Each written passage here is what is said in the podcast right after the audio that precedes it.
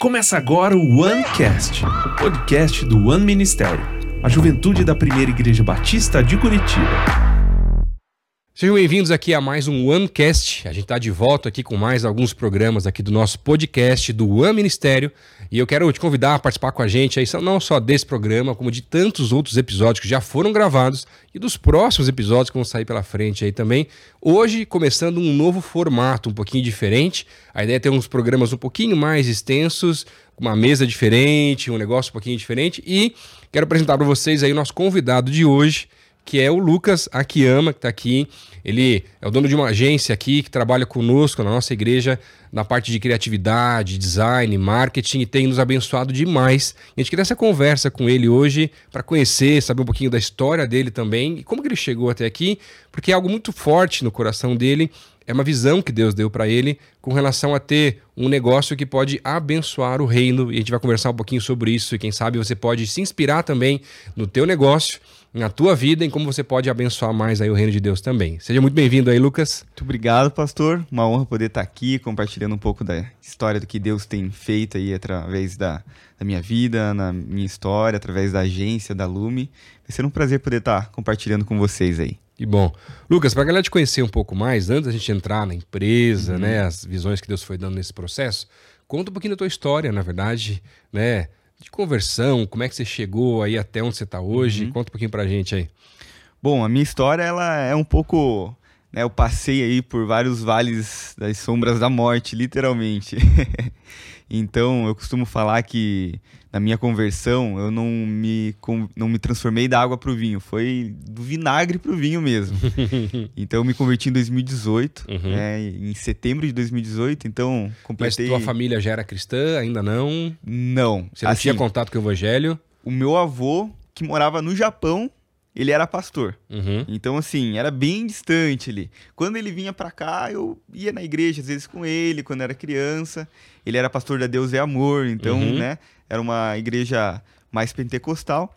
E era o pouco contato que eu tinha com a igreja, uhum. né? E eu cresci morando com a minha mãe e que a família não é nada cristã. Uhum. Hoje, eles estão começando a entrar no caminho do Senhor, para a glória de Deus. Legal. E meu pai, ele se converteu com uns 30 e poucos anos de idade.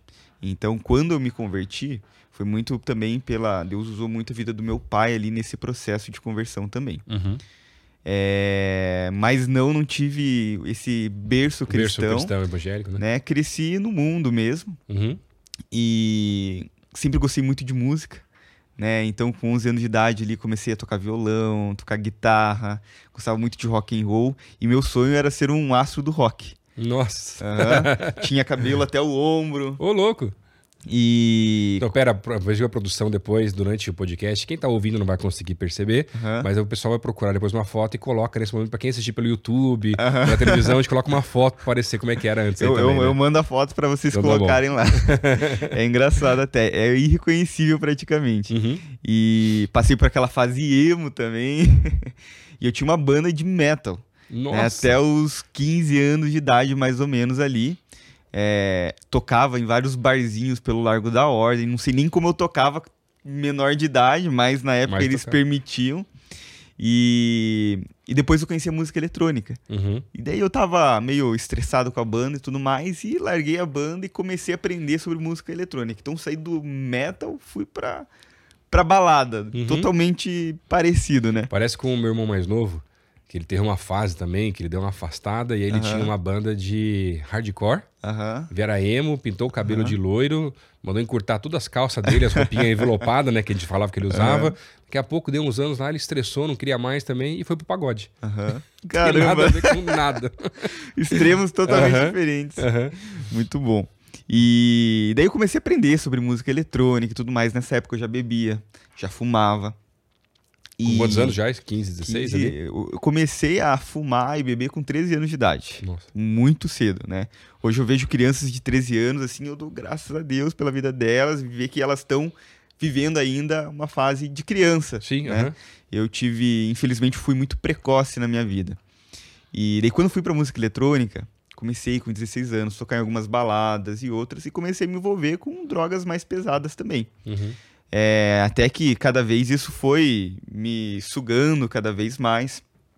em 2017 fui morar em São Paulo, fazer faculdade de produção de música eletrônica. E daí São Paulo, né, é uma correria totalmente diferente de outro Curitiba. Contexto. É outro ritmo, né? Lá a gente tem muito mais fácil acesso a todas essas coisas. E pela primeira vez estava morando sozinho, fora da casa dos meus pais. E como eu já vivi uma vida de drogadição, lá eu me afundei ainda mais, né? Fui para drogas mais pesadas, até que me encontrei com depressão, com ansiedade. Uhum e já não conseguia mais render nem no meu sonho que era viver de música, né? Estava totalmente dependente ali da droga. Uhum. Né? Então, em 2018, início de 2018, eu volto para Curitiba para passar meu aniversário aqui, que é em fevereiro, no início do ano, antes de retornar à faculdade. Uhum. E alguma coisa me impediu de voltar para São Paulo. Eu falei para minha mãe, mãe, eu não, não consigo voltar. Não consigo voltar, eu vou ficar aqui, eu vou trancar a faculdade, eu vou uhum. ficar aqui. Ela falou, tá bom, filho. Conversei com meu pai também. Busquei minhas coisas, tranquei minha faculdade, minha faculdade lá e vim aqui pra Curitiba. pra Curitiba. E fiquei morando com a minha mãe. Continuei vivendo essa vida de drogadição, sem trabalhar, sem estudar. Confiança com os meus pais já tinham sido totalmente quebradas depois de várias vezes tentando restaurar isso. Eu ia lá e decepcionava mais uma vez. Uhum.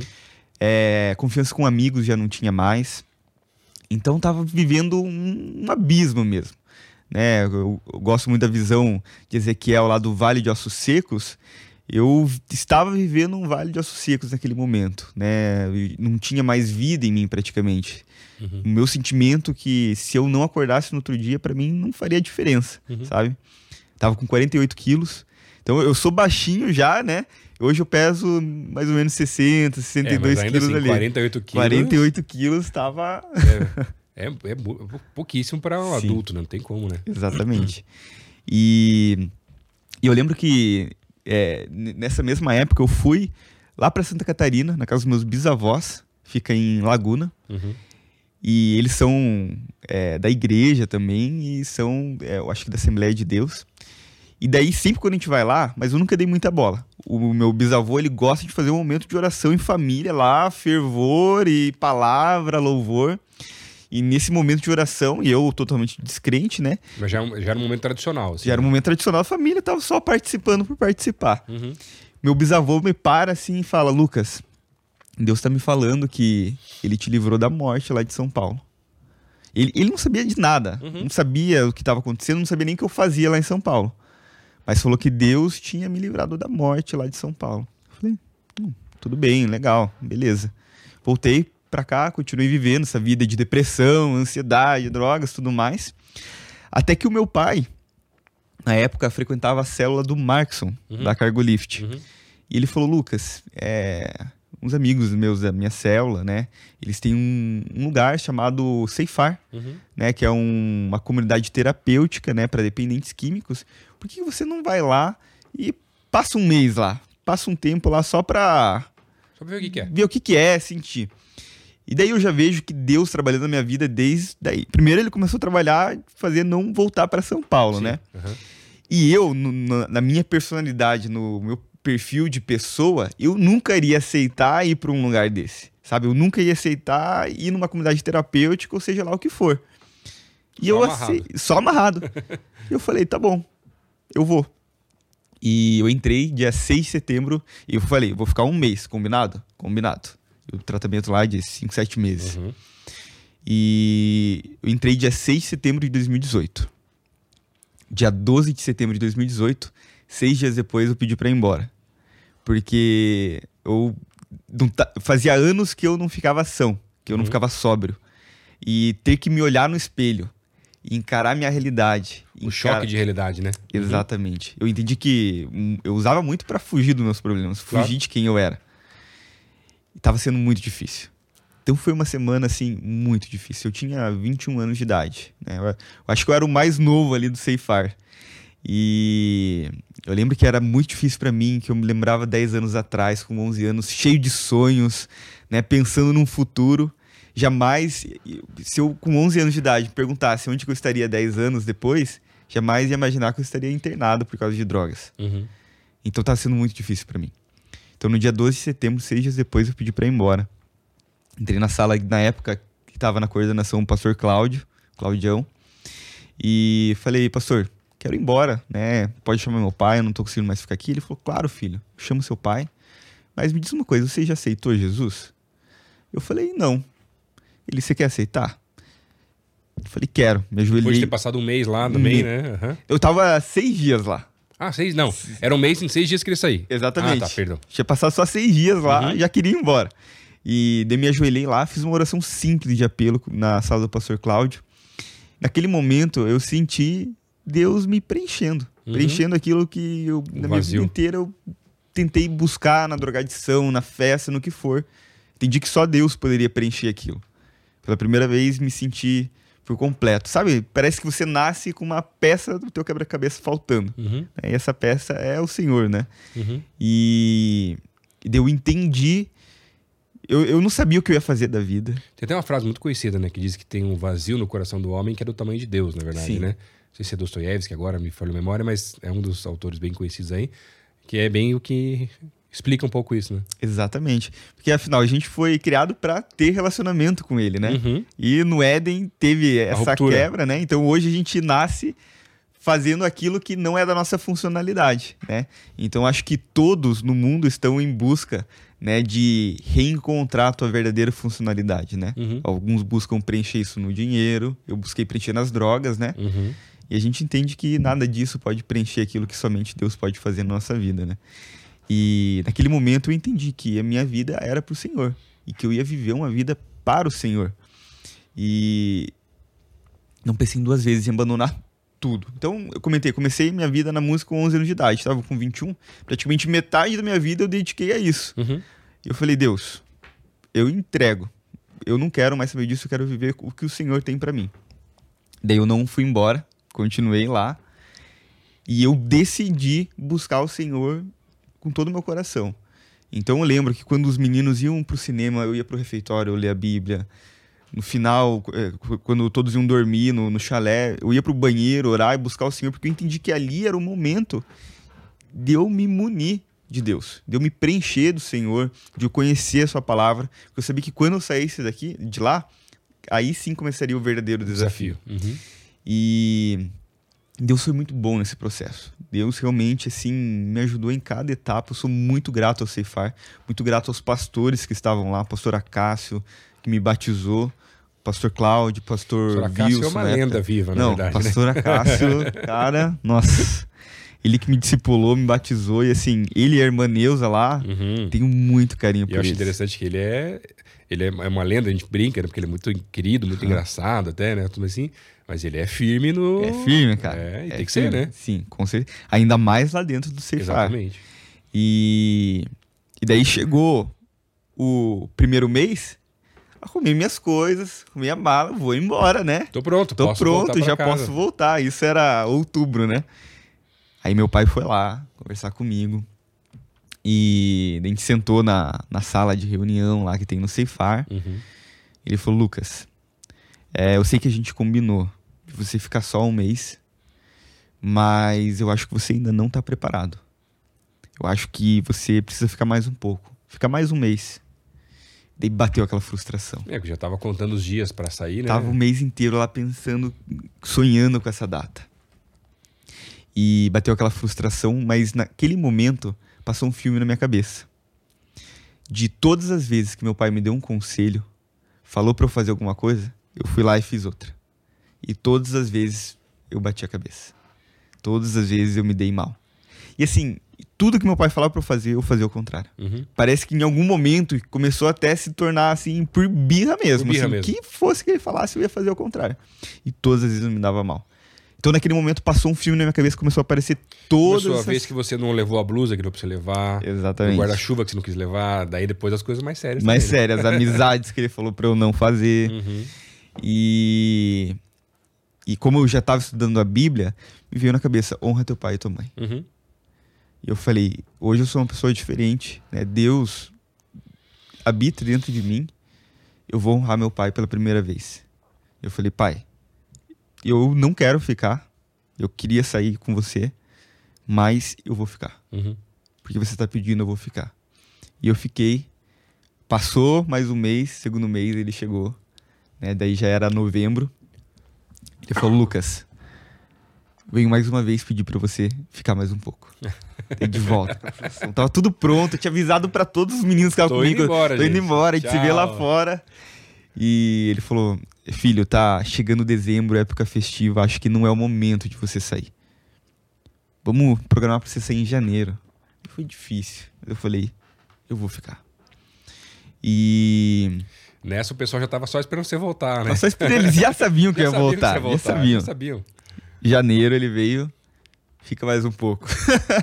e você arrumou as coisas de volta ou nem arrumou daí? Eu nem arrumei. É, já, já, tava, já, tava esperando, o pessoal também.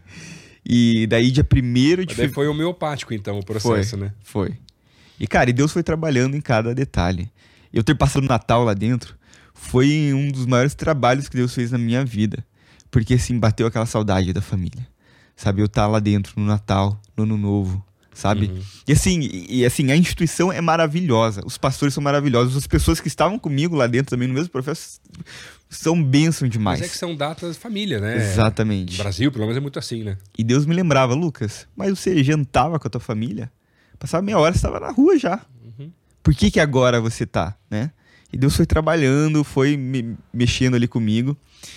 Daí tá, passei esse momento, passei, passou janeiro, dia 1 de fevereiro, eu saí do Ceifar com uma alta melhorada e assinado pelos pastores lá que estava apto a, a sair, porque antes em nenhum momento eles aprovariam essa aptidão. Então lá em 1 de fevereiro todos concordaram que eu estaria apto para sair. E saí totalmente é, é, perdido no sentido, e agora? O que, que eu faço, né? Não conheço ninguém da igreja, nunca frequentei uma igreja, é, para onde que eu vou? E eu já estava batizado, né? Porque lá dentro lá, você, faz, faz o processo, processo, e batiza. Mas até uma coisa legal nesse processo, até para quem está nos escutando, nos assistindo aí, gente falar, Lucas, acho uma coisa não só com relação ao Ceifar, que é uma instituição, né? Uhum. Que a gente tem uma parceria muito forte aqui na igreja, né? E tudo mais, e é muito boa realmente, mas entre clínicas ou casas de recuperação, né? Para essa questão de drogadição, Uh, é muito interessante porque eu estava vendo uma pesquisa com relação aos percentuais uhum. de pessoas que conseguem ser recuperadas sem ter que voltar mais uhum. de uma uhum. vez para essas casas, né? Uh, e infelizmente, na maior parte das casas, é um índice em torno de 30%, né? uhum. né? Então o cara tem que às vezes voltar mais vezes, em uhum. períodos maiores, menores. Cada um tem um jeito, um processo. Uhum. Mas uh, lugares como o Ceifar, que tem essa questão tanto da parte da recuperação, uhum. do psicológico, do psiquiátrico, todas as partes clínicas, mas também tem esse viés da fé uhum. e da pessoa se encontrar com Deus também, que é um processo muito forte na vida de uma pessoa, tem uh, percentualmente uma taxa muito maior uhum. de pessoas que não voltam, né? Então, se eu não me engano, o que eu vi era mais de 60%, na verdade, uhum. até. Então, ele é muito discrepante e quase o dobro para mais, até mais, na verdade, com relação a outras casas que não têm essa com parte certeza. do viés da fé mesmo, né? Na verdade, pastor, eu vi uns dados, é, clínicas que não são cristãs, é, o, o, a taxa de recuperação é de 1,25%. Nossa, menos ainda, então. É uhum. É muito pouco. Imagina, né? É muito pouco.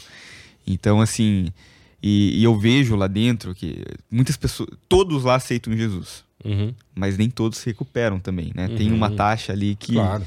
Então eu entendo que apenas, claro, aceitar Jesus, aceitá-lo como Senhor e Salvador é o que a gente realmente tem que fazer. Uhum. A gente vai viver a eternidade ao lado do nosso Deus.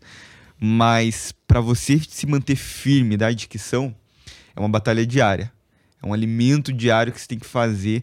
O aceitar Jesus é o primeiro passo ali uhum. para essa tua libertação das drogas, né? É, essa transformação, mas agora vem esse crescimento. Exatamente. Só que você foi transformado, mas as vontades da carne continuam. Então Exatamente. você vai aprendendo a lutar uhum. com as armas espirituais, vai aprendendo a uhum. diminuir a força da carne, fortalecer uhum. o espírito, que acho que é muito o que você viveu com nesses certeza. meses lá para poder sair um pouquinho mais forte também, né? Exatamente. Até para quem tiver passando com alguém na família, algum conhecido que esteja vivendo algo semelhante, né, busque o Ceifar, busque a Cristolândia também, que também é uhum. é uma instituição que tem vínculo aqui com a igreja, porque realmente é um lugar de transformação, é um lugar santo, separado pelo Senhor para transformar vidas. Uhum. E eu, eu lembro que eles tratam assim cada detalhe assim da tua vida, tanto comportamental quanto espiritual, né? Então eu cheguei lá e é, você recebe anotação para as coisas que você faz que você não deveria fazer, uhum. né? E você tem que fazer algumas atividades através dessas anotações, né? Então, vou dar um exemplo. Eu, antes de ir pra lá, eu detestava acordar de manhã. Não acordava cedo, tinha dificuldade e detestava lavar louça. Nunca lavava louça em casa. E quando você se atrasa pro café da manhã, a, o dever que você deve fazer. A consequência? A consequência é lavar a louça de todo mundo, de todas as refeições. Daquele dia inteiro. Do dia inteiro. Do café da manhã, do, café. do, almoço, do café da tarde, da janta, de todos os, os alunos lá do, da instituição. Eu, eu acordei atrasado os dois primeiros dias. E não tem conversa. Os dois primeiros dias lavei a louça o dia inteiro. Então. É pensa murmurando que solta, né? Exatamente. então, assim, eles tratam tudo. Depois nunca mais acordei atrasado. Mas agora você gosta de lavar louça. Tá mais ou menos ainda, né? Curitiba, frio, né? E até fiz um combinado com a minha esposa: se lava a louça, eu lavo a roupa. A gente Pronto, divide é. assim. Mas às vezes eu acabo lavando a louça também ali para ajudar ela. e. Mas assim, você acorda cedo, já tem um momento devocional né? Normalmente à tarde vem algum palestrante, algum pastor lá trazer uma palavra para você. À noite a gente faz célula com os monitores. Quarta-feira vai na igreja, sábado vai na igreja, domingo vai na igreja. Então, assim, você está sendo munido ali do Senhor, uhum. sabe? Você realmente está sendo preparado. E a gente fala que a gente é feito de corpo, alma e espírito, né? E um entendimento que eu tive vivendo esse processo lá no Ceifar, que uma vez que você começa a alimentar o teu espírito, né, automaticamente os teus comportamentos, a tua alma ela muda. Uhum. Teus comportamentos, tua alma mudando, teu corpo muda também. Né? Então ali, por que, que muitas clínicas de recuperação que não têm o espiritual não dá certo? Porque ali eu entendo que é o principal canal para nossa transformação. É, você pega uma pessoa que está totalmente dependente de alguma, algum tipo de, de né, substância vai para um lugar, ela está indo sem propósito, a não ser continuar aquela vida, você ressignifica a vida daquela pessoa. Uhum. Então isso transforma para poder ter uma sequência depois muito mais forte. Né? Exatamente. E a adicção, ela é comprovada cientificamente a doença né, de dependência química que não tem cura. Uhum. Que a pessoa vai ter que viver com isso para o resto da vida. Porém, o nosso Deus é um Deus de milagres, uhum. né? Então ele opera milagres. A gente vê diversos testemunhos de pessoas que estavam no fundo do poço há anos e hoje vivem para a glória do Senhor. Uhum. Né? Então ele pode fazer ainda mais, sempre mais, né? Então, até na visão do Vale de Ossos Secos lá, que os ossos começaram a tomar carne, né? Uhum. E um vale de ossos secos se tornou um exército vivo, é o que o Senhor faz com a gente. É, e a gente fala da drogadição quando é, é um caso muito extremo, que você vê a pessoa fisicamente definhando. Né? definhando. Né? Mas muitas pessoas estão bem saudáveis, mas estão definhando por dentro Sim, também. Internamente, né? né? Não exatamente, só o exterior. Exatamente. Acho quando chega no exterior é que já está mais crítica ainda a situação, exatamente, na verdade, né? Exatamente. Porque são anos para chegar nisso também. Exatamente. Mas aí, saiu de lá. Saí de lá 1 de fevereiro de 2019. Fiquei cinco meses lá. E o que, que, eu vou fazer agora? Porque as pessoas que, que antes não vou conversar com elas. Eu tenho que ser radical nesse momento. Não vou frequentar os mesmos lugares. E eu preciso continuar me munindo do Senhor. E daí eu comecei a orar. Deus, tá, mas para qual igreja que eu vou?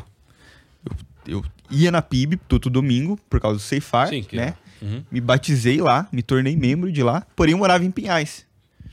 Mas eu continuei no culto da PIB e pedi para Deus me dar uma direção. Eu lembro num culto que o Budal tava pregando, nem lembro qual era a palavra, mas Deus me deu uma direção que era para ficar ali.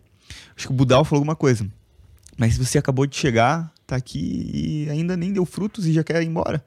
Daí eu falei, não, vou, vou ficar aqui, senhor, vou uhum. ficar. Não conheci ninguém. E daí passou lá no One News, olha só, né? o conferência We Are One. Falei, eu vou participar dessa conferência, eu acho que pode ser um, um bom começo é, aí para mim. Tá pertinho fevereiro, já. exatamente. Inscrevi lá, participei, vim pra conferência sem conhecer ninguém. E assim, fui cuidado lá no Cefar pelo pastor Acácio e pelo pastor Cláudio, né? Sentei na, na, Cheguei na conferência, primeiro dia, sentei. Daí na frente tinha.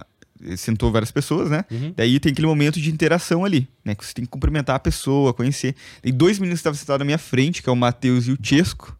Me cumprimentaram, Chesco, né? Uhum. E me cumprimentaram, né? Mas com o Chesco é bom que você conversou olho no olho, né? É, é verdade. A, a mesma, mesma, altura, altura ali. ali.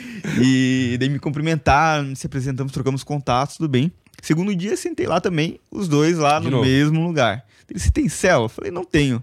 Ah, vem pra nossa célula que é na sexta-feira. Eu acho que a conferência é até quinta, quarta, não lembro. Até terça. Até terça, né? Então, na sexta seguinte era a célula deles. Então vivia aquele momento de conferência ali, só interagia com eles naquele momento. Sexta-feira eu vou na célula deles. E veio todos os dias? Vim todos os dias da conferência. Foi benção, tremendo. E cheguei na, na célula sexta-feira, lá no sexto andar, na sala do. Na sala do, dos sofás ali. Cheguei quem que era o líder da célula? Claudinho, filho do pastor Cláudio. Uhum. Né? Então, assim, de, eu tava lá, debaixo da cobertura do pastor Cláudio, parece que Deus me mandou ser cuidado pelo filho dele ali. O pai, agora o filho. Exatamente. E o Espírito Santo conduzindo tudo. O Espírito Santo conduzindo tudo. e daí comecei a frequentar a célula, a célula SPG. Acontece uhum. até hoje, sexta-feira, 8h30, agora no segundo andar. Uhum. Quem quiser pode vir. E, e comecei a me envolver totalmente na célula. Então a célula ali foi um, um fator assim essencial é, para me aprofundar com o Senhor, sabe? Ter pessoas ali que eu posso contar, amizades, comunhão, porque a gente faz parte de uma igreja muito grande, né? A primeira igreja batista aqui, uhum. ela é muito grande. Então, acho que é importante você ter esses grupos pequenos, essas células, para você, né? Estar com pessoas cada vez mais próximas, né? E, e foi essencial, assim, no meu, na minha caminhada com o Senhor. É, eu estava vivendo diversas batalhas, desafios, porque pela primeira vez eu estava aqui fora vivendo, né, uma vida de santidade. Uhum.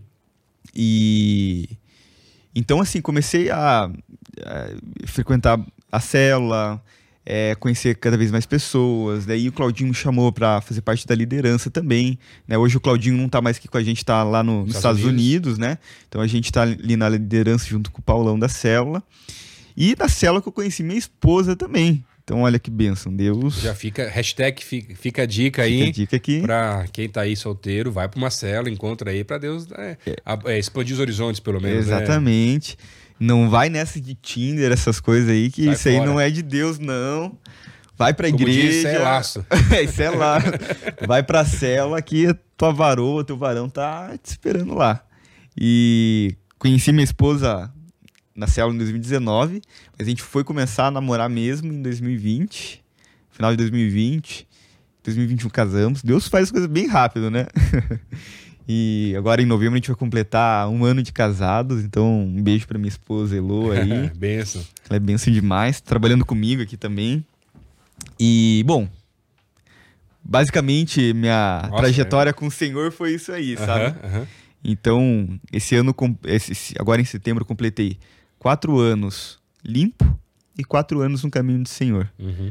Né, para a glória de Deus, sou muito grato, né? Todo ceifar e toda a igreja aqui também por ter, ter, feito parte disso, ter sido instrumento na mão do Senhor em toda essa transformação. Até um, um fato assim é que Deus ele faz sempre ainda mais. Né? Ele pode fazer ainda mais. Então eu lembro que em 2019 teve a Casa de Paz eu falei, eu vou fazer essa casa de paz. E comecei a fazer.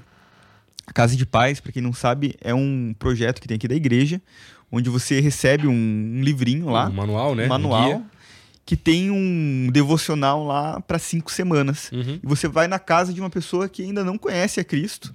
E se ela topar, você leva esse devocional Todas durante cinco semanas, semanas exatamente. Para estabelecer aquela casa, se tornar uma casa de paz, essa é a exatamente. ideia. Né? Exatamente. Né? E falei, vou levar para casa da minha avó casa, por parte de mãe. Então minha família, parte de mãe, é tudo do rock and roll, festa. Então cresci no meio da festa ali com eles. Uhum. Não eram nada crentes. Mas eles já começaram assim porque eles viram a transformação que Deus fez na minha vida ali. Porque eu era terrível mesmo. Uhum. Era terrível, assim. E elas nem acreditavam. Achavam. Minha mãe comentou comigo esses dias que no começo achava que eu tava mentindo pra, só pra parecer que eu tava bem e sair, sabe? Uhum. Ou lá, fizeram uma lavagem cerebral. É, fizeram é acontecer alguma coisa lá, né? ali. E eu comecei a fazer essa casa de paz. Começou lá com a, com a minha mãe, com a minha avó e com a minha tia. Meus dois irmãos na época pequenininho lá, tinham uns 9 anos, uhum. 8 anos. E minha priminha também, que tinha uns 10 anos. Só a gente na casa da minha avó. Mal sabia pregar, sabe, tudo lendo o livrinho lá, mas comecei a fazer. Fizemos as quatro, cinco semanas lá. E quando terminou, ah, elas falaram, mas acabou, é, não vai ter mais, não dá pra gente continuar. falei, vocês querem que a gente continue? Eles falaram, queremos. Eu continuei. hoje vai completar quatro anos também que a, que a gente, quer dizer, vai completar no início do ano que vem, quatro anos que a gente está fazendo essa célula todos os dias. Que legal. Com a minha família, minha tia seguindo os caminhos do Senhor, minha avó seguindo os caminhos do Senhor, minha mãe tá quase lá, minha mãe tá toda na célula. Quando faz apelo, aceita Jesus todas as vezes, mas tá, tá caminhando, tá caminhando. Uhum. Esse é um processo. É um processo, uhum. exatamente. E agora a gente tá em torno de 20, 25 pessoas participando da cela. Entrou a família da minha esposa também. Tia dela se batizou, a mãe que dela tá legal. tá fazendo discipulado. Eu acho que, que bonito, né? Você vê a transformação que Deus fez na tua vida, mas as pessoas que te conhecem do passado até começarem a ver. Porque assim, tem que dar um pouquinho de crédito, né? Então, você fica meio ressabiado no começo. Ah, mas o que, que é esse negócio? Mentiu para sair, sei lá, né? Essas Exatamente. conversas, mas você começa a ver na constância, no tempo, eu creio que Deus fala muito através do tempo também como foi a transformação da pessoa e é inegável uh, o quão melhor se tornou. Sim. Né? E aí você vê isso impactando a família, uhum. as pessoas próximas a você de jeito tão forte, né? Com certeza, porque, como você falou, é inegável. E é inegável reconhecer que existe um Deus. Porque somente um Deus poderia fazer algo assim, uhum. né? Então, automaticamente as pessoas vão começando a ser impactadas também. E, e assim, e poder fazer a casa de paz lá é, e ver a família sendo transformada, agora a família da minha esposa sendo transformada também, uhum. é, nos move, assim, sabe? E depois de todo esse processo, você toca alguma coisa ainda não? Parou daí também? Não, parei. Toco o violão na célula. Toco canto na célula, mas algo em casa, assim. Amo música, né? Sou apaixonado por produção musical. É, sonho que em futuramente, quando eu estiver mais velho, próximo de me aposentar, ter um estúdiozinho Estúdio, em casa para né? brincar por hobby. Mas retomar nessa carreira, eu entendi que não. Uhum. É, Deus não me deu essa direção. O astro do rock já, já não vai rolar. Não vai rolar, não. e, e, daí foi isso, assim, minha história com o Senhor. Uhum, uhum. E... e como é que foi daí nesse tempo todo, esse processo? Porque daí começou, a, além de uma caminhada agora de significado, né? Deus começou a trazer alguns propósitos e visões uhum. novas para tua vida, que é onde você está hoje com essa empresa que uhum. você abriu, que tem nos abençoado muito como igreja, né? Ah, uma empresa aí para essa parte de marketing, de, não só digital, mas de maneira geral, uhum. para atender igrejas mesmo, né? Uhum. Não, legal, pastor. É, minha trajetória é, para esse propósito foi o seguinte: eu, eu, saí do Ceifar, não sabia o que fazer profissionalmente. Meu pai ele tem uma empresa de tecnologia. Uhum. falei, pai, me dá uma oportunidade na tua empresa para eu, pelo menos, começar a fazer alguma, alguma coisa, coisa, né? Não sei o que, mas é, deu um jeito aí. Coloque alguma coisa aí. Ele me colocou como auxiliar de vendas no, em 2019. É, 2019. Uhum. Eu já tinha trabalhado com vendas em shopping, assim, tra já trabalhei em loja de skate surf. Uhum. E ele falou: ah, vai para vendas aí então. E daí comecei a trabalhar lá. E, pastor, eu chegava todos os dias e saía todos os dias, assim, frustrado. Tipo, o que, que eu tô fazendo aqui? Não, não, não, eu não vi a hora de chegar às seis horas e ir embora, embora sabe? E, e, não vendi nada. Não vendia nada, nada, nada, nada. Era uma tragédia lá. Tava lá só porque era filho do dono, assim. Uhum. E isso me frustrava mais ainda, sabe? E até que tinha uma pessoa no marketing lá da empresa que ela saiu ela pediu a conta e tudo mais. E daí não contrataram ninguém para ocupar aquela cadeira. E daí eles falavam, mas Lucas, você sabe mexer no Photoshop, né? Eu falei, eu sei. Ah, consegue fazer essa demanda aqui? Eu fazia. Ah, Lucas, você sabe. Porque ao longo da minha trajetória da música, eu aprendi muito. É, eu tive que aprender a editar foto, pra, criar flyer. Pra divulgar as coisas. Né? Exatamente. Né? Editar vídeo, gravar, é, produção de eventos também. Então, eu sempre estive envolvido ali na comunicação, marketing, por mais que fosse indiretamente. Uhum, uhum. Então, eu tinha um know-how um pouquinho em cada, em cada coisa ali do marketing. Uhum. Mas estava totalmente desatualizado. Porque Sim. eu passei um tempo ali de, ah. na drogadição ali totalmente afundado. Parece que é, teve um, um, espaço da minha vida ali que foi cortado e jogado fora, sabe? Uhum. Entrei num hiato ali que. Então eu comecei a me atualizar. E daí aos poucos eu fui tomando ali a, essa, essa, cadeira de marketing e comecei a atuar fazendo marketing ali dessa empresa. Mas mesmo assim não vivia com propósito. Até que. Mas já amenizou um pouco, já melhorou. Já melhorou, já estava fazendo uma coisa que eu gostava tá, de fazer. Pelo menos. E daí comecei a estudar, comecei a fazer curso, entrei na faculdade de negócios digitais. Uhum. É, fiz vários cursos, me aprofundei mesmo, porque o marketing, principalmente na era digital, cada mês é uma coisa. É, completamente novo. Uhum. Ele se atualiza, vem no teu Instagram tá pronto, lá. Ele, nossa, agora acertei o logaritmo, os caras mudam. Exatamente. Uhum. E, e, e, não dá nem para você ficar frustrado e decepcionado com eles. Não, Porque não tem eu, que fazer. esse é o negócio, né? não pode bater o pé e falar, não, vou fazer desse jeito mesmo, não adianta, senão você não vai conseguir fazer nada direito. Uhum. E daí comecei a estudar, me atualizar, me aprofundar. Mas mesmo assim, eu não sentia que eu vivia um propósito ali dentro profissionalmente. Eu acredito que muitas pessoas vivem isso. Acham que o trabalho está separado da tua vida com Deus. Uhum. Mas eu creio que Deus ele tem um propósito, um projeto ministerial profissionalmente para todos passa nós. pela via do trabalho também, né? Exatamente. Querendo ou não, você fica pelo menos oito horas do teu dia no trabalho. Uhum. Outras oito horas você fica dormindo. Então ali assim, uma boa parcela da tua vida inteira você vai passar trabalhando, uhum. né? Então, querer separar isso do Senhor, separar isso do, do teu ministério... Eu mesmo que falar, ah, cara, um terço da minha vida não é de Deus. Exatamente. Não dá, né? Exatamente. Então, eu não sentia que eu vivia esse propósito. Até então estava tudo bem, porque eu servia na célula, servia aqui ali na, na igreja, no máximo que eu poderia fazer ali, né? Tinha uma vida minha com Deus também, que eu estava buscando me aprofundar todos os dias, mas não vivia um propósito profissionalmente. Até que no início de, 2000, de 2021, ano passado, eu tive o privilégio de poder participar de um projeto chamado Light Up Movement, do Danilo Brizola da, da Snowman Labs. Snowman Labs, uhum. E esse projeto, meu pai que me recomendou, então, eu sempre gostei de, de empreender. Então, eu empreendia na banda, empreendi... E é um negócio meio da família, assim. Acho é, que é do teu pai, assim, acho já, né? eu cresci com ele ali, automaticamente. Uhum. Então, na adolescência, no comitê, tive uma marca de roupa na adolescência também. Qual que era o nome, só pra gente saber? Sempiternal. Era uma marca meio do rock and roll, gótica. assim, meio gótica, meio emo, sabe? Umas coisas que não era de Deus lá. Mas meu pai, na época, acreditou em mim, investiu. A marca deu certo até um certo ponto mas eu não soube é, gerenciar os recursos e a marca quebrou. Até meu pai uma vez falou, cara, eu não esperava que desse certo, esperava que você tentasse. E eu tentei e aprendi muito com isso. Mas... É interessante porque a gente aprende muito com os erros também, na verdade. Né? Exatamente, né? exatamente. Eu acho que a gente aprende mais com os erros que com os acertos. Verdade. e então eu sempre tive essa veia meio empreendedora. E na época eu sempre estava tentando fazer alguma coisa, eu falava alguma coisa com meu pai sobre tomar novas frentes, né?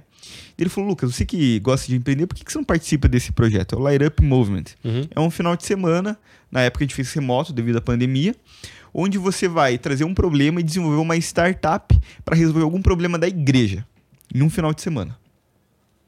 Eu falei, será que eu participo? Eu fui lá, olhei a inscrição, 15 reais.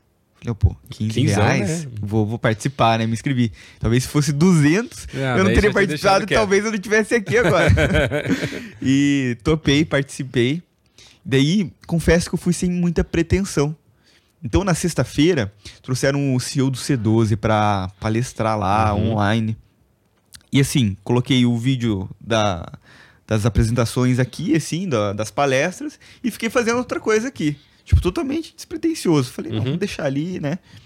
E daí, daí na sexta-feira mesmo, acabou as palestras, tem um momento de interação onde vai ser levantados os problemas que vão ser resolvidos naquele final de semana. E enquanto o pessoal colocava os problemas lá, eu fiquei pensando, mas que problema eu resolveria? E me veio na cabeça comunicação nas igrejas. Eu falei, eu coloquei lá uma agência de marketing para ajudar as pequenas e médias igrejas a terem uma boa presença digital. Aí tinha 50 participantes nesse no Light Up. Aí esses 50 teriam que votar, cada um tinha três votos, votar é, nesses problemas. Os 12 mais votados seriam selecionados para serem desenvolvidos no final de semana. Uhum. O meu foi o 12 mais Projeto. votado. Uhum. Recebi lá, que como eram era bastante projetos, eu recebi quatro votos e consegui ser selecionado.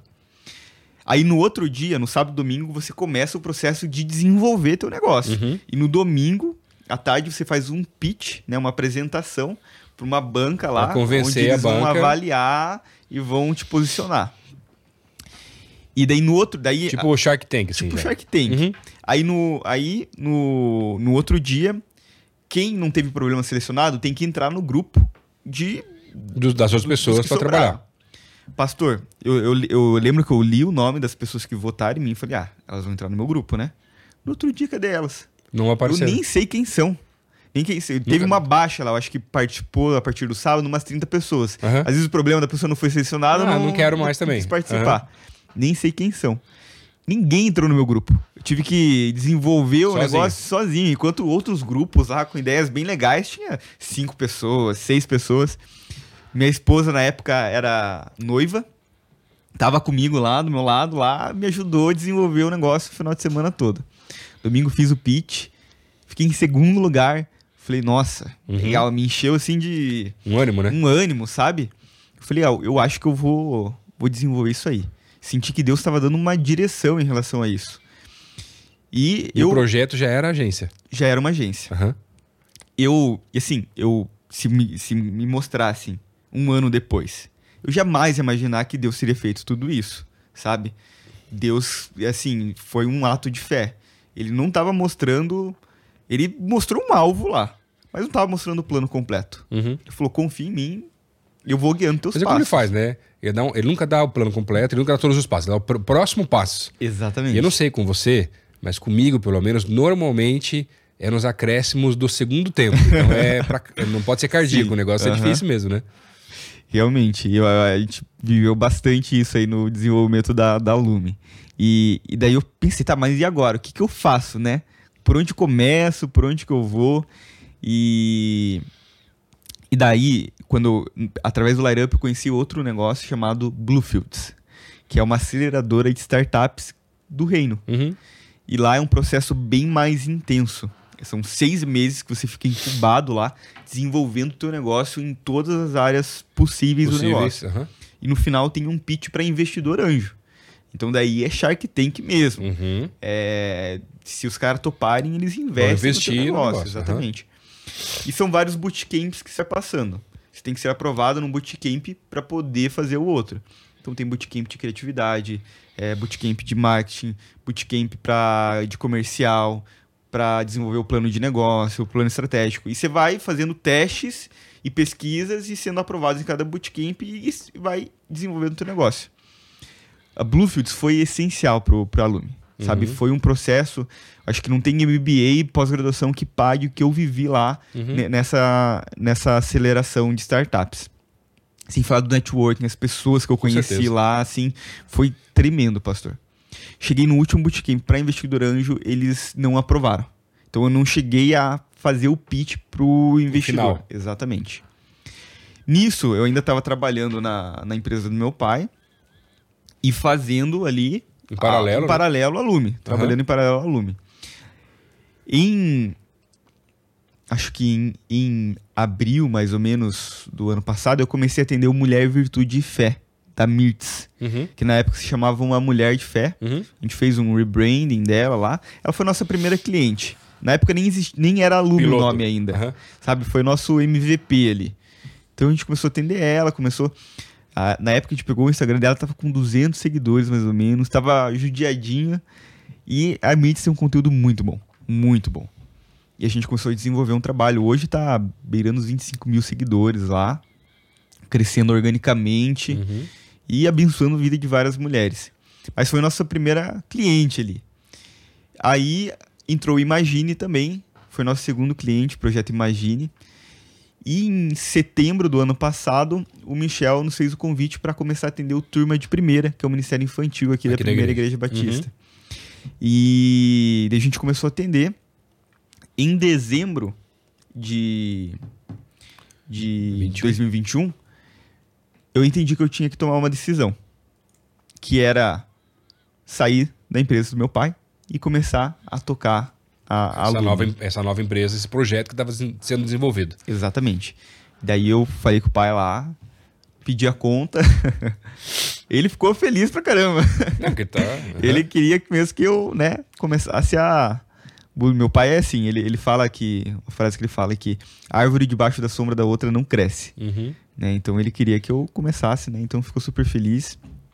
E até contar um pouquinho do que, que é a Lume, né? Do, do, do onde que Deus deu essa visão também.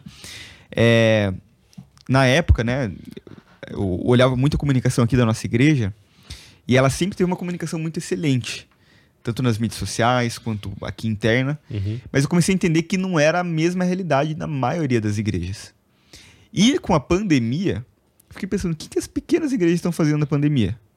Daí, nesse processo de entrevistar igrejas, conversei gente de todas as denominações.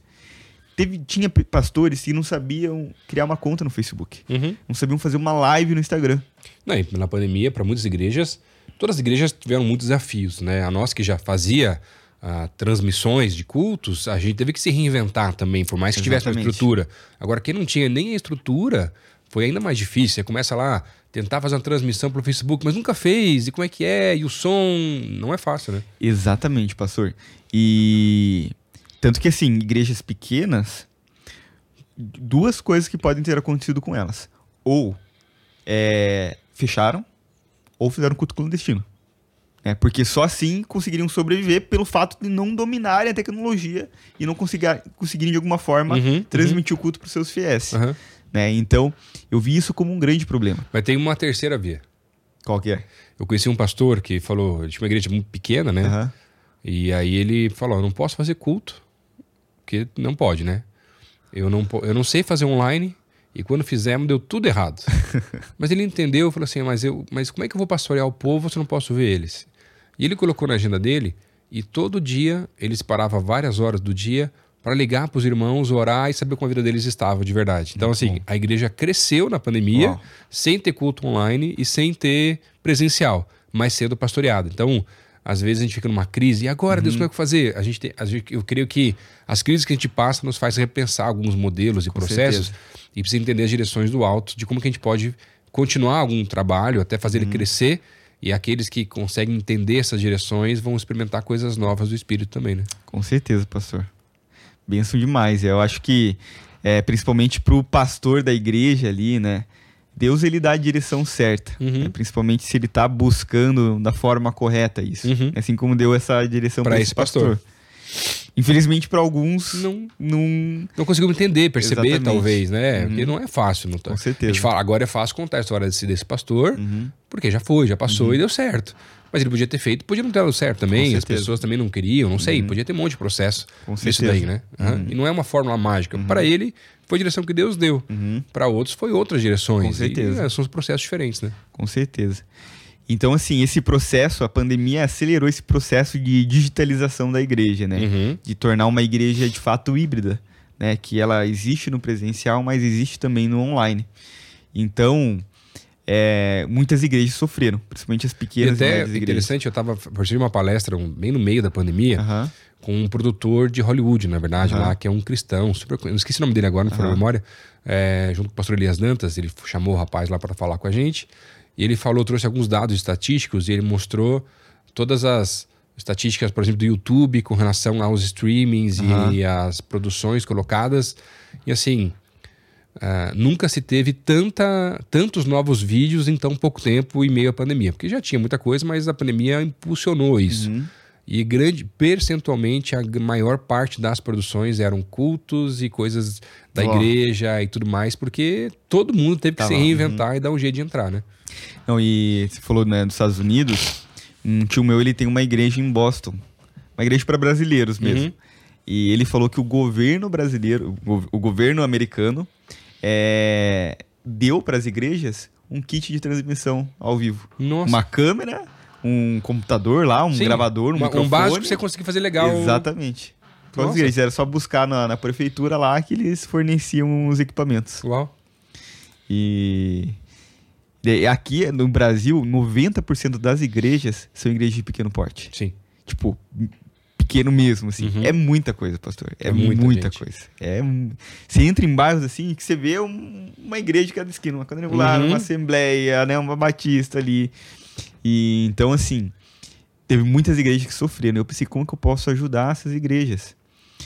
E no processo de aceleração lá, eu entendi que, que como agência mesmo, dificilmente eu iria conseguir ajudá-las. Uhum primeiro de tudo, essas igrejas não têm é, porte financeiro também para conseguir contratar uma Sim, agência ou terceirizar um profissional, o... uhum, assim, uhum. sabe? É, e segundo, que com uma agência para eu atender 100 igrejas, eu vou precisar de um time muito grande. Se eu for atender mil igrejas, praticamente impossível. Uhum. Hoje, hum, acho que não existe agência desse porte. Que aguentar, conseguiria, né? Exatamente. E, e se eu atendesse mil igrejas, eu não iria resolver nada do problema. Não chega nem perto do, dos 100% das uhum. igrejas do uhum. Brasil. Eu pensei, como é que eu posso, então, resolver esse problema de maneira escalável? eu entendi que seria ajudando as igrejas a estruturarem o Ministério de Comunicação, profissionalizando as pessoas a elas mesmas desenvolverem isso em suas igrejas. Uhum. Então eu vejo aqui na nossa igreja muitos jovens que às vezes até vêm de outras igrejas que não tiveram oportunidade, que são jovens de 17 anos, 18 anos, até menos, uma mente muito criativa, assim, sedentos por aprender e se desenvolver nessa área de comunicação e que em outros lugares não tiveram um meio, um caminho para fazer isso. Uhum né? Então eu entendi que capacitar esses jovens poderia ser o melhor caminho e a gente conseguiria resolver esse problema de maneira escalável. E daí veio outros, outros dilemas na minha vida. Mas, Deus, eu nunca nem participei de um ministério de comunicação. Eu me envolvi aqui na igreja, mas nunca tinha sido na comunicação. Uhum. Falei, mas eh, como que eu vou ensinar algo se eu não estive lá dentro?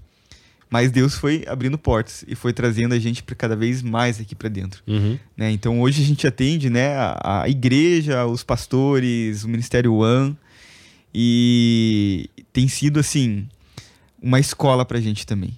Eu entendo que Deus está nos munindo de é, recursos e, e conhecimento para que a gente consiga espalhar isso também para as outras igrejas de todo o Brasil. Uhum. É, então a gente tem o um propósito de agência, mas a gente tem também esse propósito é, de educação, uhum. né, de criar cursos e, e mentorias para ajudar essas igrejas a desenvolver é, mas isso. O legal é que em, em, ambos, em ambas esferas é para propagar o reino, né? Exatamente.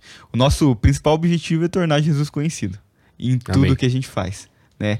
Então, é, a gente entende que a Lume ela pode ser esse acelerador do reino ali, que Deus pode usar a Lume para justamente ajudar nessa aceleração uhum. e torná-lo conhecido, né?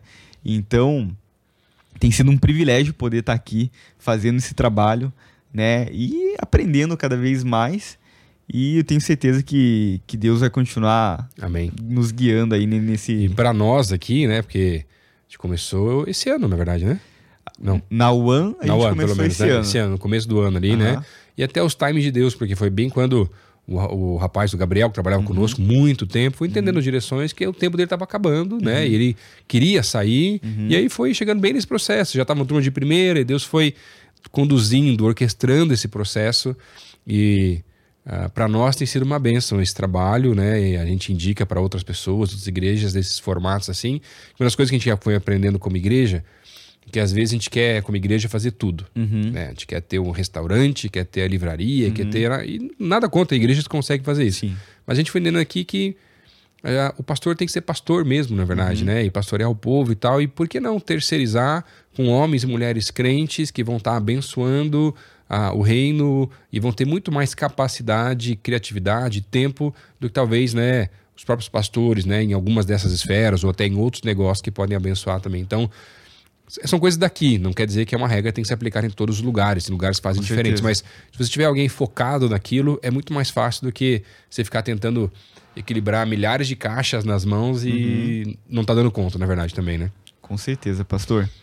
E eu acho que é, a gente tem que. A igreja em si, né, tem que investir nas pessoas que estão Sim. à sua volta, né? E formá-las, né? Formá-las, exatamente. Eu acho que a nossa igreja tem muito esse perfil, né? Tanto que a gente olha aqui, eu acho que tem o quê? Uns 400 ministérios, né? Sim, pelo então, menos. se alguém tem uma ideia, chega pro pastor lá, você fala, Mas tem uma regra, você sabe, né? Tem que tocar. É, porque assim, mas é uma regra bem do dito popular. Uhum. Quem inventa, aguenta. Quem inventa, aguenta. mas Deus falou, porque o cara vem assim, não, pastor, tive uma ideia aqui, vamos começar, porque ele quer que o pastor comece, uhum. já tá com milhares de projetos também. Sim. Ele falou, cara, mas tem uma regra do espírito aqui nessa uhum. igreja que é quem inventa, aguenta. Se Deus falou com você, eu tô aqui para dar todo o suporte, mas é você que vai tocar, meu irmão.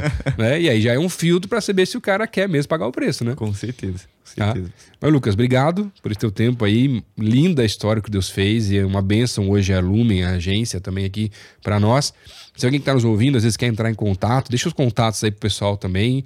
Uh, como é que eles podem entrar, procurar um pouco mais sobre a Lumen, talvez marcar um café, alguma coisa assim. Deixei o pessoal. Com certeza. Tanto as pessoas que estão aprendendo aí nessa, nesse mundo de criatividade, pode contar com a gente. A gente está aqui para ajudar vocês. Tanto pessoas também que querem ser atendidos, pastores, ministérios, também pode contar com a gente. Vocês podem encontrar a gente no arroba lumecreative.creative e também no meu Instagram, que é lucas.akiama, underline. Akiama é com K e Y. É um nome um pouquinho complicado, mas vai estar vai tá aí na, na descrição, no, no, no vídeo. No aí. vídeo, tá tranquilo, não tem problema. E entre em contato com a gente, vai ser um privilégio poder ajudá-los como for necessário aí. Amém. Obrigado, Lucas, aí, meu xará, e eu tenho certeza que Deus tem coisas tremendas pra gente ainda através Amém. do ministério nessa igreja aí. Amém. Amém. Tamo junto, pastor. Obrigado. Deus te abençoe. E aí, você que tá escutando, assistindo a gente aqui nesse podcast. A gente se vê no próximo OneCast. Aí. Top. Valeu, pastor.